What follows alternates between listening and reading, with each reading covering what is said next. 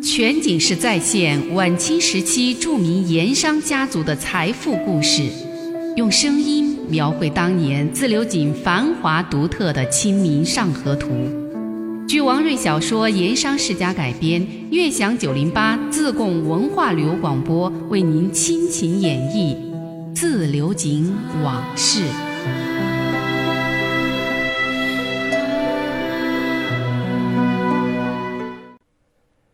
上一回说到，圣上为表彰王朗云捐资八万两银子助阵，下了一道圣旨，加封王朗云按察使衔，赏二品顶戴及三代一品封典。为了赶在衙门春节封印前把这道圣旨从京城送到成都，翁同龢跟贾珍等人多方运作安排，用了平时只用来传递紧急军情的兵部火票来进行传递。果然。在几天之内，就从京师送到了成都，刚好赶在衙门封印前的最后一天。这天，骆秉章在省督署的内书房里刚写了两幅字，往虎皮太师椅上一坐，正喝茶休息着，同时也欣赏自己刚写的字。骆秉章写字是应邀之举，有那么几个附庸风雅、喜欢文墨书法的下属。还有几个省城的有点声望名气的旧老移民，都跟他说过好几次，说是快过年了，想求骆中堂一副墨宝，在年节里让陋室增辉。骆秉章开始也推，实在推不掉了，才趁着今天有闲把这个事儿了了。上午他喝着茶，让底下人准备好纸笔墨砚，一切准备好了，他才来到内书房，提笔之前又照着古人书家的做派。抽了一会儿烟，喝了一阵茶，然后在蒲团上打坐，凝神养气。这一番功夫之后，才来到书案之前，认真的提笔写字。骆秉章本是翰林出身，以前的文人士子能读书考试到翰林这个级别，都不知道跟书墨打了多少年交道。一般来说，字都写的不错，否则的话。就很难过得了乡试、县试、殿试众多主考的一关又一关。骆秉章有点像他一向推崇的曾国藩，入仕做官做到了省都封疆大吏这样的级别。公务之余，哪怕是带兵打仗，在中军帐内也不忘忙里偷闲，抽空读点书，或者是铺纸磨墨练几笔书法。兴致来了，还做点诗文。身上总是透着文人士子的书卷气。当然，他的诗文、他的书法功力，那是远不如曾国藩的，甚至也不如一度在他帐下当过幕僚师业的左宗棠。不过，以他总督之尊这样的权势地位，总会有些奉承拍马的官员乃至文人名士向他求诗所赐。一时间，省城内外的官宦富贵人家。也以府宅里悬挂有骆大帅骆中堂的诗文字符为荣。今天骆秉章兴致不错，一口气写了两幅中堂，三张条幅，另外还有两幅对联。中堂和条幅，一幅是草书，一幅是行草并用，其余的三幅都是行书，两幅对联全都是楷书。几幅字写完了，骆秉章也觉得稍微有点累了。不过心情确实好得很。他没有料到自己这把年纪了，还能有如此精力和灵气，一口气能完成这么多的字符书法。骆秉章算不上书法家，但是也明白写字得讲究个灵气和手感，还得有心性和情绪。没有灵气手感，缺乏心性情绪，写出的字必然矮板匠气，如同棋盘上的棋子。死气沉沉，生硬难看。骆秉章端坐在内书房虎皮太师椅上，手里捧着茶碗，微微眯缝着眼睛，欣赏着刚刚写完的那几张墨迹未干的字符。看着看着，那张老迈、凝聚着几十年官场沉浮、世事沧桑的脸上，不免微微露出满意之色。突然。手下一位亲信跟班推门而入，手里捧着几件待阅的公文。这位跟班跟骆秉章请了个安，捧着公文小心站在一边，他怕破坏了骆秉章的兴致。小声的试着问道：“大人，这是各州县送来的几件紧急公文，冯师爷都检阅过了，让送来这几件，请大人阅处。”骆秉章的雅兴被打断了，果然有点不高兴。他有些不耐烦的挥了挥手，示意跟班把公文放在一边的书案上。那跟班赶紧放好，告礼而退。兴致被打断，骆秉章也没心再继续的欣赏下去。刚才还感觉自己那几幅字写的还不错，现在再看，似乎也觉得不太满意了。他有些烦躁的站起身来，在屋里走了几圈，然后在书案前坐下来。顺手翻看那些每天都让他觉得有点头疼的紧急公文。今天送到内书房的公文不多，只有四件。其实啊，省内各州县以及朝廷下发的这些公文比这多十倍还不止。要是都送来让骆中堂亲自批阅，那他每天别的事情都不用干了，光是看这些公文都看不完，更不用说还要考虑批示或者找下属去商议办理。从做湖南巡抚开始，骆秉章就讨厌每天处理公文。好在那个时候有后来闻名天下的左宗棠做他的亲信师爷，骆秉章就把每天的处理公文的这个麻烦事儿全权托付给了左宗棠办理。左宗棠啊，不仅是能干，而且喜欢弄权，处理公文这个事儿他干得很来劲，也弄得头头是道，甚至还弄出了左师爷拜帖放炮这种百年典故。他这个幕僚师爷呀，成了湖南省都署实际上的主事者，而骆秉章虽说是大权旁落，却毫不在乎，自己是乐得清闲，一个人在内书房吟诗读书，写一写书法。其实从另一个角度来看，这也是一种为官之道，敢于放手用人嘛。后来朝廷考察政绩，湖南的政绩都算是他骆秉章的，而不是左宗棠。正因为有了这些政绩，骆秉章后来才有当钦差大臣奉旨入川，再后来又做了权位更重要的四川总督。骆秉章入川之时，左宗棠已然离去，他就只带了比较可靠的亲信冯师爷。冯师爷的本事能耐远不如左宗棠，但是胜在忠诚实在，办事也干练。骆秉章信得过，交给他办的事情能放得下心。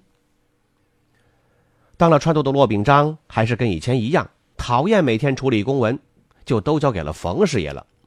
不过冯师爷不像左宗棠那样敢专权，就说好了，每天冯师爷把最要紧、最关键的公文送进内书房，由骆中堂亲自处理。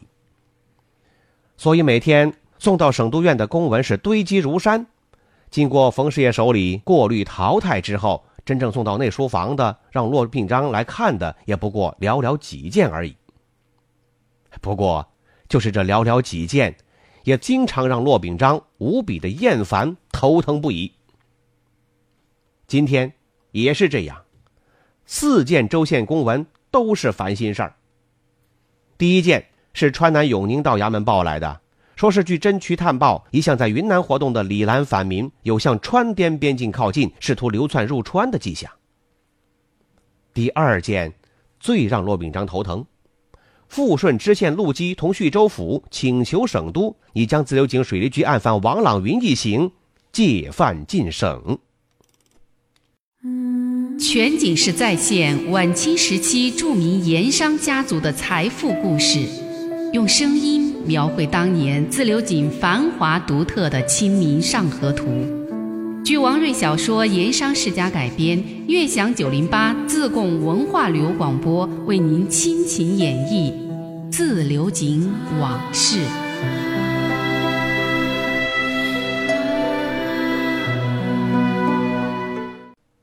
骆秉章看了陆基请求把王朗云借犯进省的公文，心里就来气，不由得暗骂陆基：“这个人真是个榆木脑壳，活该挨人家整日敲打才好。”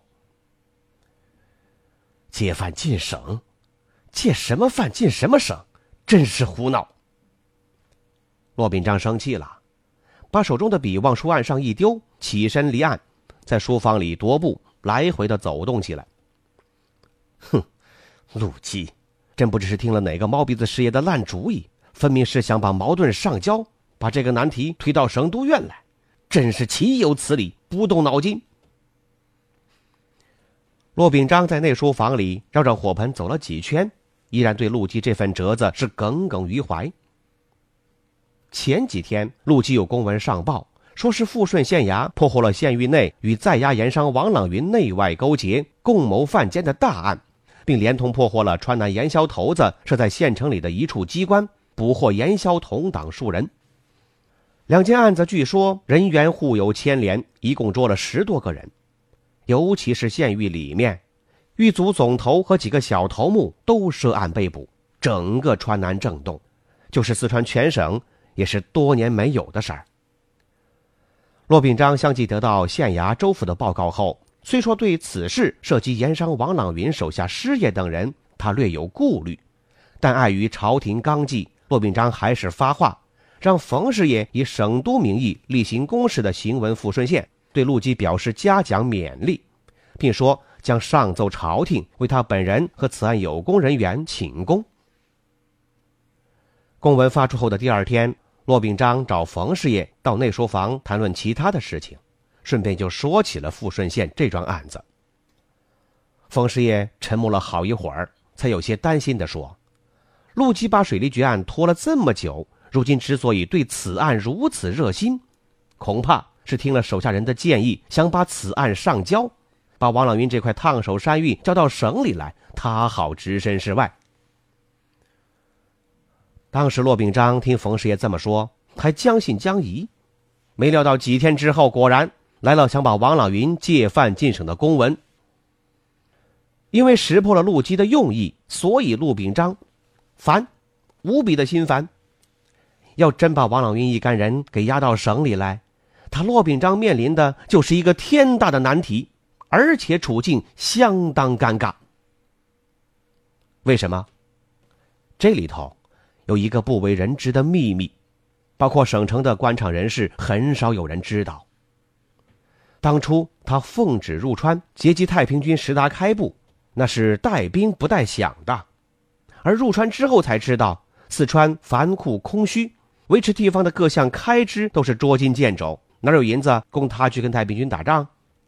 但是朝廷却是三令五申，让他尽快合围，阻截石达开部。前方的军情也确实紧急。焦头烂额之际，省城里头有熟悉四川情况的人给骆秉章出了个点子：何不找富得流油的自流井盐商设法筹集军饷？骆秉章啊，也确实是无法可想，于是就请人牵线。找到了自流井盐商首富王朗云借钱打仗，王朗云也痛快，一次性拿出了将近十万两银子借给骆秉章充作军饷。要知道当时啊，骆秉章还不是四川总督，是从湖南入川的钦差大臣，很可能打完仗就走了。所以说，王朗云那是很给面子的。正是因为有了这笔银子，骆秉章才有了充足的粮草，才有了士气。也才有了那场让他扬名天下、生擒石达开的大渡河之劫。可以说，在这件事情上，王朗云对他骆秉章有恩，而且更让骆秉章满意的是，他骆秉章做了川督这么多年，尽管他始终还不上这十万两银子，王朗云对内对外、对上对下都一直是守口如瓶，从不张扬，更没拿这个去要挟他、为难他。王朗云的大度豪爽一直让骆秉章感念不忘。要是真把王朗云给送到省里来，他骆中堂如何面对？这陆基，人是好人，做官也是好官。骆秉章对陆基的人品官品也不得不承认。可是骆秉章也感到，真正的为官之道，尤其在州县父母官的位子上独当一面的时候。他陆基却是真的少点心思和火候，所以才把一个水利局案办得如此不尽人意，甚至让他堂堂的省督都为难起来。骆秉章对陆基呀，不免是心生抱怨。转了好几圈，骆秉章正打算叫人去请冯师爷来商议应对之策，还没喊出口，却见冯师爷急匆匆推门而入。一向沉稳的冯师爷面带喜色：“大人，这里刚接到兵部火票上谕，关于王朗云的。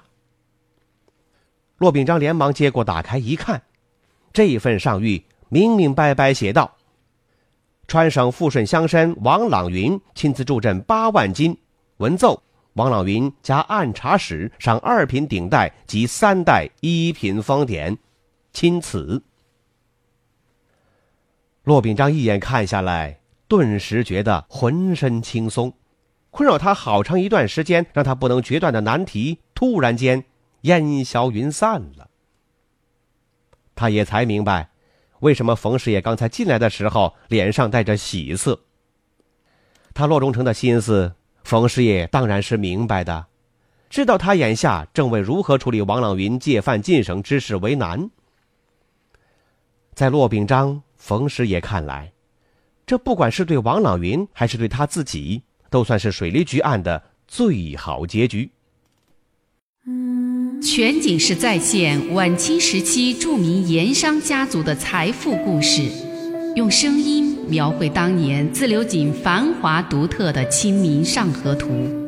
据王瑞小说《盐商世家》改编，悦享九零八自贡文化旅游广播为您倾情演绎《自流井往事》。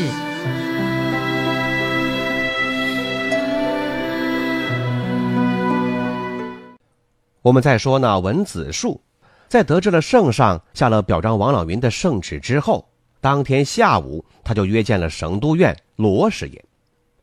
两个人就近找了一家茶楼，要了一间雅室喝茶。